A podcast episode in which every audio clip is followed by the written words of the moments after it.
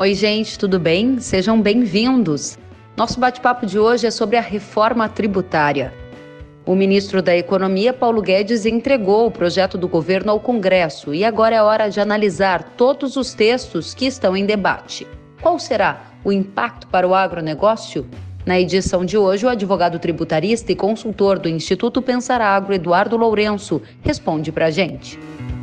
Este episódio foi gravado no dia 21 de julho de 2020 em uma live transmitida via Instagram. Compartilhe o conteúdo pelas redes sociais e para outras atualizações siga kellen.severo.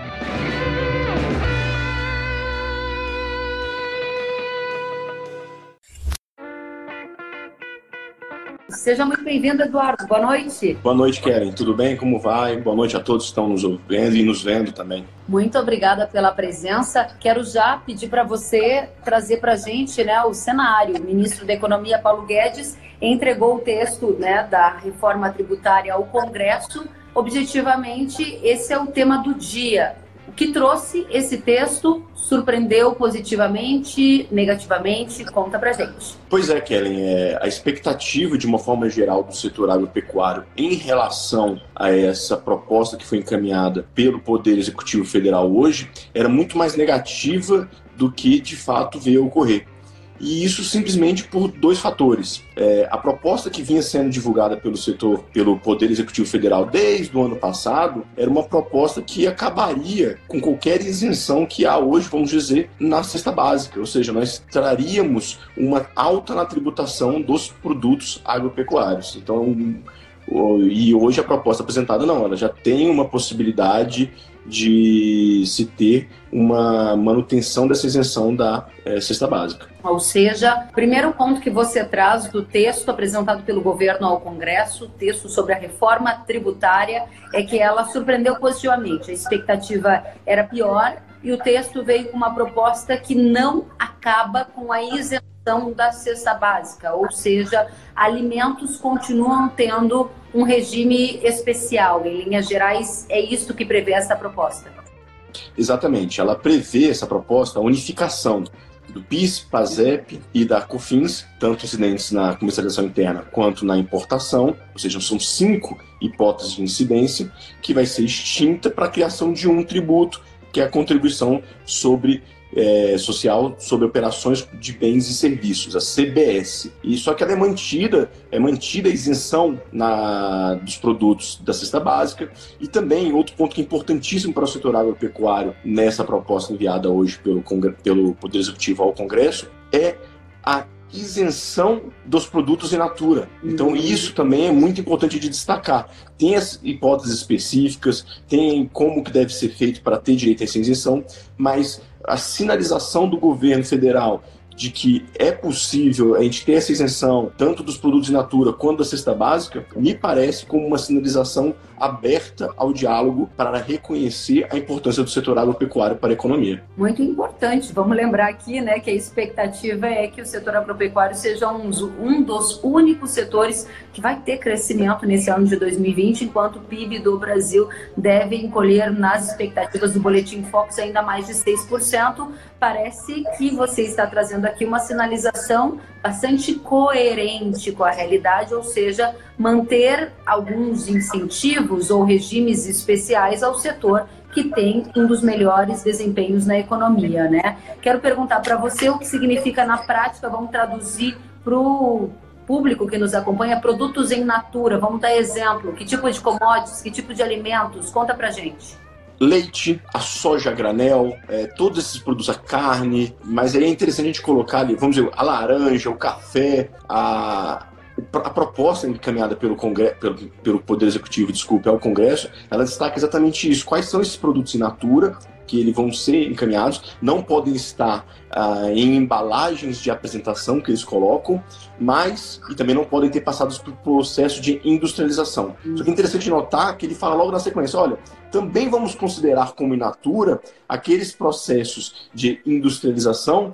que tenham, na verdade, apenas um aperfeiçoamento desse produto, uma limpeza, uma seleção. Então é, é, importante esse reconhecimento de que o produto agropecuário é importante, que é preciso esse primeiro, entre aspas, industrialização e que não, obviamente, isso vai acarretar uma industrialização para fins de acabar com a isenção do produto in natura. Muito bem, então dois pontos que você já traz nesse início. A proposta apresentada pelo governo agradou, no primeiro momento, as entidades representadas, por exemplo, pelo Instituto Pensar Agro, à medida que entendem que a proposta não acaba com a isenção de alimentos da cesta básica e também que prevê a isenção em produtos in natura. Você citou alguns exemplos de leite, laranja e outros produtos.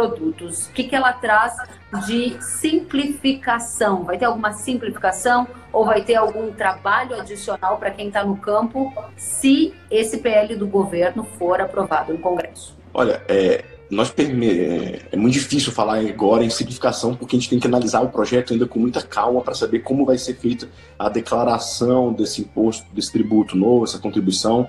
Mas de fato, só a redução de cinco tributos para um tributo, a gente já entende como uma alta simplificação. Eu, particularmente, não chamo isso que foi proposto de reforma tributária, tá? Mas, de fato, é um primeiro passo, é um primeiro passo que coloca o governo federal, enfim, na discussão ampla da reforma tributária que nós temos e que é importante a gente estar tá sempre ali analisando é, esses movimentos e a posição do governo federal, que nós sabemos que tem uma grande importância no Congresso. Então, é, de fato, é, vamos ter uma alteração dessa essa tributação. Vamos ter alteração na forma de fazer a apuração, mas eu acredito que com certeza é uma simplificação o que está sendo proposto agora pelo governo federal. Então você classifica como uma simplificação, como um primeiro passo, mas ainda não chama de reforma, porque no seu entendimento a reforma teria que ser mais profunda, complexa e abordar ainda mais aspectos, certo, Eduardo? Aí eu já trago aqui a pergunta do Marco Passetti. Os impostos, afinal, vão aumentar ou diminuir? Essa é a pergunta do Marco. Marco, é, todas as reformas que estão sendo em discussão hoje no Congresso Nacional, e até essa, partem do, de dois pressupostos manutenção da carga tributária e simplificação. Simplificação, acho que todos concordam que teremos uma grande simplificação e teremos a grande simplificação se forem garantidos outros tratamentos adequados para o produtor rural. E a gente pode falar disso depois. Em relação à manutenção da carga tributária, de fato, há uma grande preocupação em relação a essa proposta do CBS, tá, enviado pelo, pelo Poder Executivo, em relação ao possível aumento da carga tributária, sim. Porque, veja, é, estamos unindo tributos e aumentando a carga tributária. Está indo para uma alíquota proposta de 12%. Tá?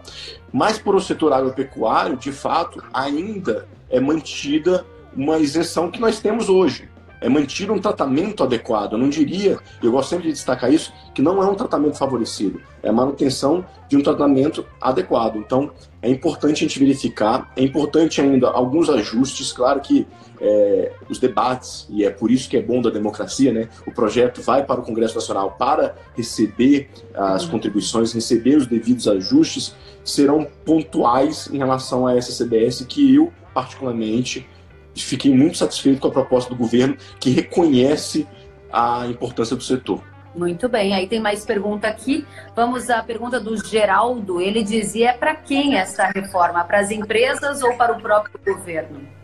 Essa reforma ela vai, é para as empresas, é para o contribuinte, é para a sociedade e também facilita a vida do governo, porque hoje nós temos diversos tributos, diversas normas de fiscalização, diversas obrigações que são necessárias que o governo tem necessidade ali de fazer essa apuração, essa fiscalização. Quando você diminui o número de tributos, quando você simplifica, isso facilita a vida não só do contribuinte e da sociedade, mas também da, da fiscalização tributária do governo, né? Muito bem, tem muita gente conosco aqui sinalizando, acenando, enviando perguntas. Vou trazer mais uma pergunta da nossa audiência. O Rick Rodrigo, ele pergunta: será que vai sair? Ou seja, será que todos esses projetos que estão aí é a PEC 1, a PEC 2, agora o PL do governo? No final das contas, será que vai sair? Pergunta direta, simples, que eu gostaria que você respondesse, Eduardo. Tá ótimo. Rick, é, é difícil né, a gente falar isso. Eu vou tentar simplificar, trazendo uma experiência que nós tributaristas temos há 50 anos, desde quando foi editado o Código Tributário Nacional. Há 50 anos nós tentamos reformas tributárias. Tivemos tentativas de reformas tributárias em todos os governos. Salvo engano, apenas no governo do Michel Temer nós não tivemos nenhuma proposta em andamento. Mas Dilma, Lula, Fernando Henrique nos dois mandatos. Nós temos Collor, Sarney, nós temos discussões sobre reforma tributária há anos, há décadas. E pela primeira vez eu posso garantir que há uma convergência entre poder executivo, poder legislativos e principalmente os governadores. Os governadores entraram no debate, eles apresentaram a proposta dele pelo Concefaz, que é o Conselho dos Secretários de Fazenda estaduais. Então a gente tem uma convergência. Eu digo mais, não só convergência por uma, por uma reforma tributária, convergência por uma reforma tributária tal como as que estão sendo discutidas. Elas, elas, as três propostas que nós temos, elas são convergentes entre si. Muito então eu bem. acho que sai.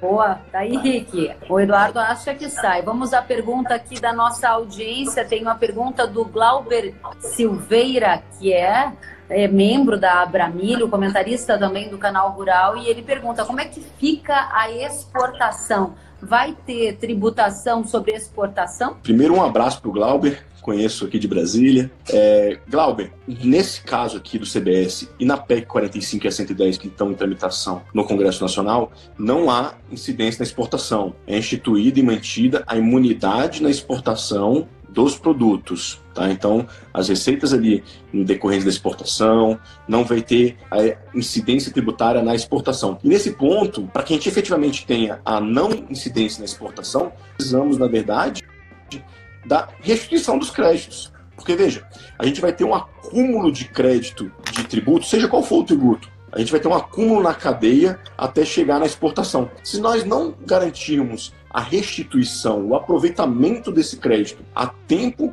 e sem burocracia, a gente vai ter, na verdade, a exportação dos tributos. Então, em relação a esse ponto, que é um dos pilares, um dos, um, um dos três pilares para mim mais importantes de qualquer reforma tributária para o setor agropecuário, é indispensável a efetiva restituição dos créditos da exportação. Bom, mas direto e reto, nenhuma das propostas que estão na mesa hoje propõe taxar a exportação do agro. Exatamente, nenhuma delas propõe. A gente tem essa discussão e temos acompanhado de perto apenas na discussão da PEC paralela da reforma da Previdência. E aí é outra questão que outra pode questão. futuro, mas hoje sobre reforma tributária não há essa expectativa nem na proposta do governo, nem na da Câmara, nem na do Senado. Exatamente, perfeito. O único ponto que fica ainda um pouco sensível é nessa questão dos créditos. É isso que poderia gerar, digamos assim, uma taxação indireta se esses, esses créditos não forem é, absorvidos, digamos, pelo setor? Exatamente, é, porque veja, quando eu faço uma venda de soja, hoje a gente já tem isso, né? O produtor rural vende para a indústria, que vende para a outra que vai ali processar, que depois exporta. Quando a gente tem essa cadeia de venda, a gente está acumulando tributos.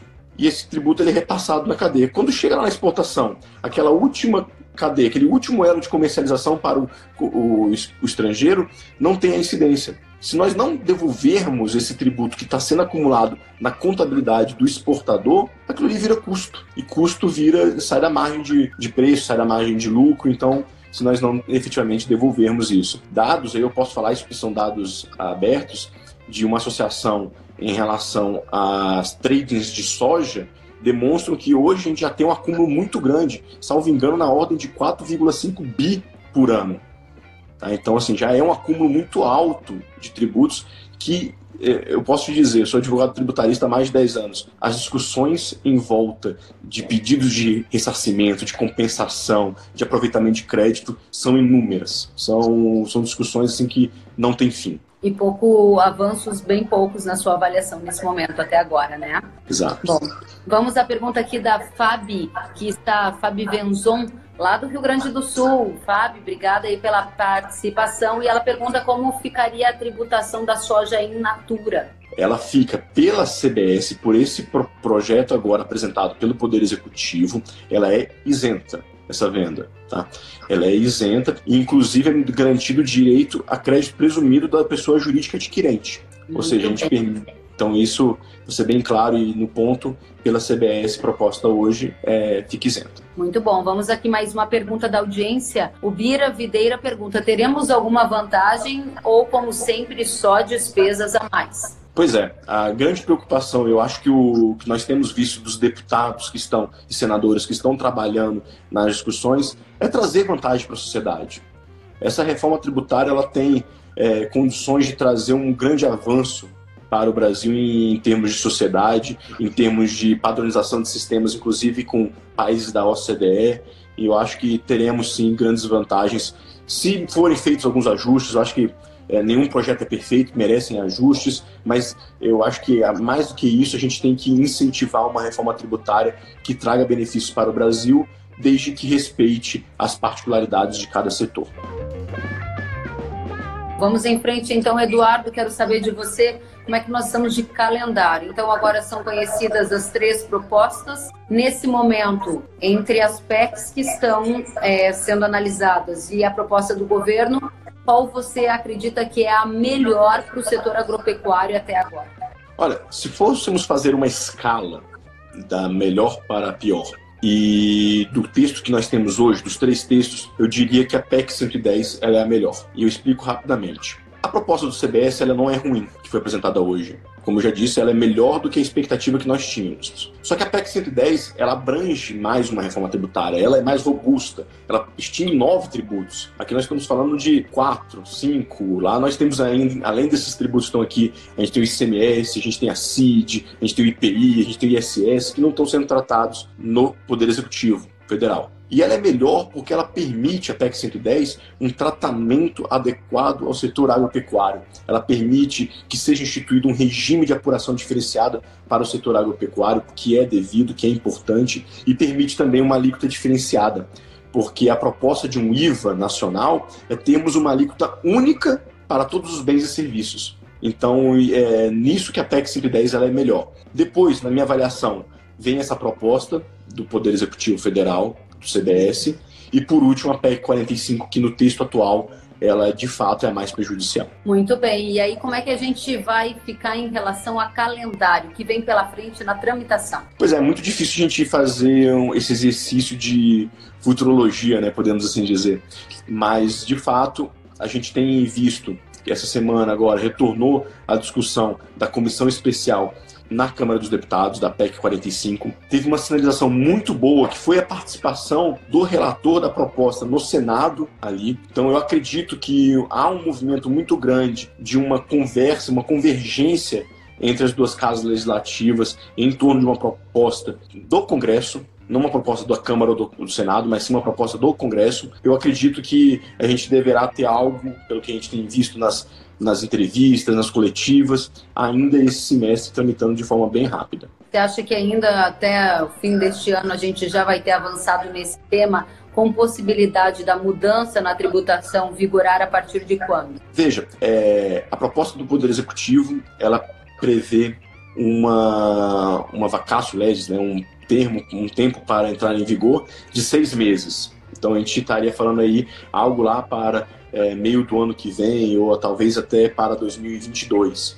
As PECs, que são propostas que são mais robustas, eu acredito que elas podem demorar para entrar em vigor ainda mais, porque aqui, na proposta do governo federal que foi apresentada hoje, basta a aprovação desse projeto, ela já entra em vigor. Para a PEC entrar em vigor, as modificações que estão sendo propostas, nós vamos ter que ter ainda as legislações complementares. Então, o processo legislativo, além de ser mais demorado de PEC, a gente ainda tem essas outras legislações que precisam ser acertadas. Muito bem. Queria que você deixasse a sua mensagem final para a nossa audiência. O tema tributação, no geral, ele é mais árido, mais né, difícil. Então, muita gente acaba querendo evitar o tema, mas o que você está dizendo aqui é que são vários os fatores que podem impactar o setor agropecuário.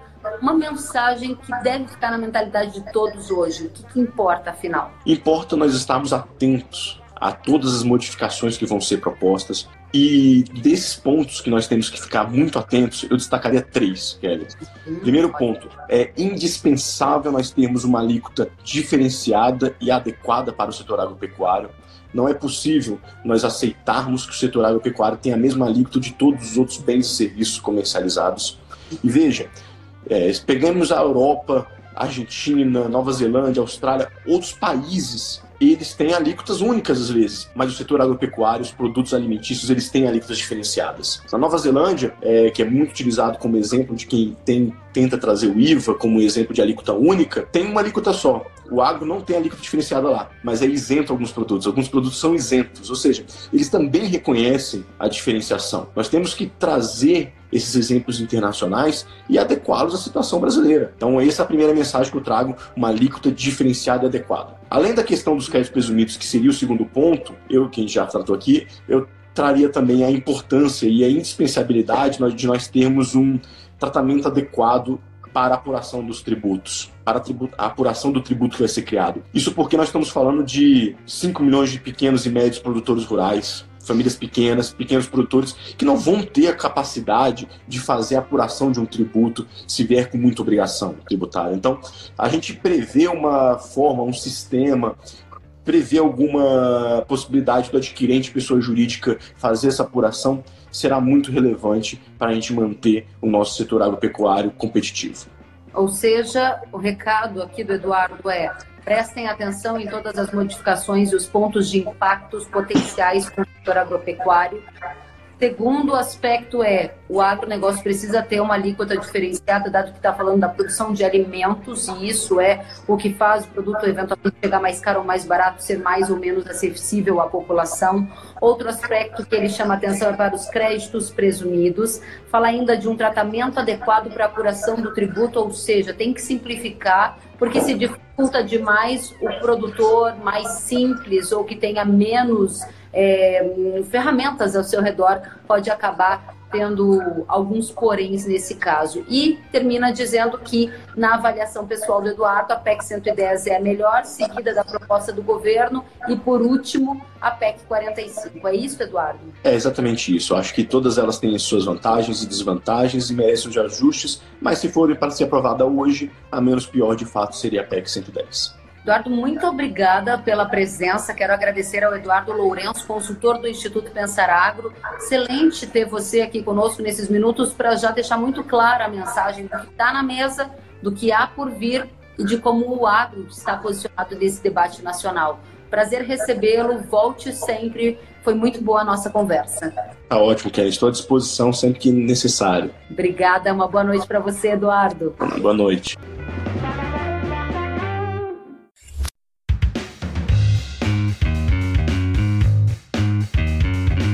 Que bom que você gostou da entrevista e ouviu todo o conteúdo. Se quiser acompanhar as atualizações, siga kellen.severo no Instagram. Até a próxima!